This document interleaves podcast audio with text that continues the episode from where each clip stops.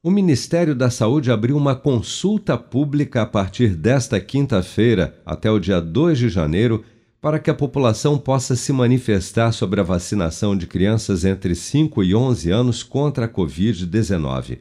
Apesar de a Anvisa já ter autorizado a imunização dessa faixa etária contra a doença, o ministro da Saúde, Marcelo Queiroga, informou no último sábado que a pasta só irá decidir se incluirá ou não crianças no Programa Nacional de Imunização contra a Covid após ouvir a população. Vamos acompanhar.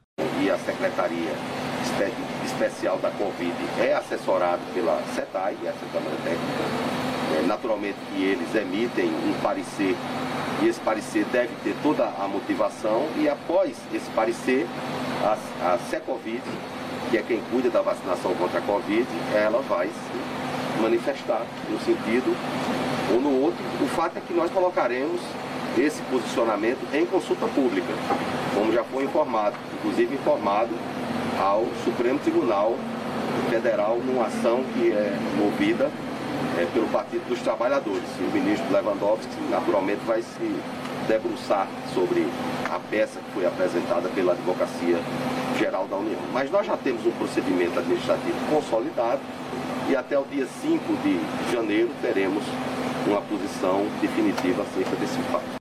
Até amanhã desta quinta-feira, 160.915.166 pessoas, ou 75,4% do total da população do país, já haviam recebido a primeira dose de vacina contra a Covid-19, sendo que destas, 142.378.728, ou 66,7% dos habitantes do Brasil, também já foram imunizados com a segunda dose ou dose única contra a doença. 24.268.862 pessoas, ou 11,4% da população, já receberam a terceira dose ou dose de reforço.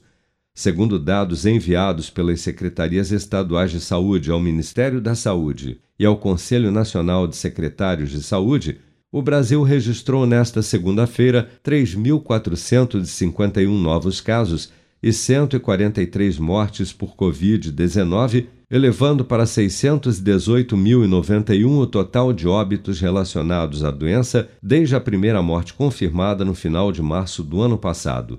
Os dados, no entanto, continuam defasados desde os ataques hackers sofridos pelo Ministério da Saúde nos dias 10 e 13 de dezembro.